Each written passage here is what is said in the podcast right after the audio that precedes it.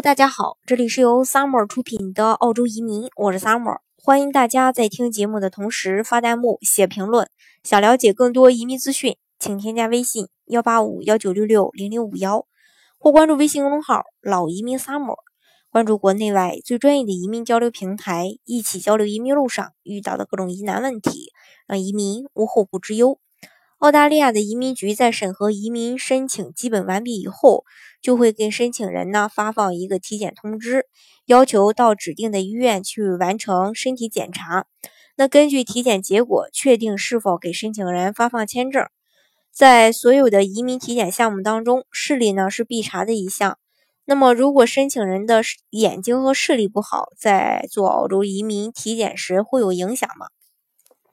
其实，在移民体检中，常见的最容易呃拒签的疾病当中呢，近视并不在其中。一般而言，只有那些对公众健康或安全危险造成威胁的疾病，比如说艾滋病呀、肺结核呀、梅毒啊、性病啊等等一些传染疾病，才会被拒签。那如果申请人没有近视，呃，申请的人没有近视，但是得了眼癌、白血病等一些重大的疾病或慢性疾病，由于会对澳洲的医疗体系带来一些负担，这个的话就会影响体检的报告结果，继而影响移民局发放签证。不过呢，那些曾经患过癌症但是已经治愈的申请人，只有在体检出没有其他问题的时候，移民局会在衡量这些过往病史的风险后，只要不是特别的严重，最终呢都会批准呃这个申请人移民澳洲。因此，如果是单纯的近视呢？不会影响澳洲这个移民的体验结果，但是如果眼睛得了恶性肿瘤并且没有治愈，那这个情况体检下来的话，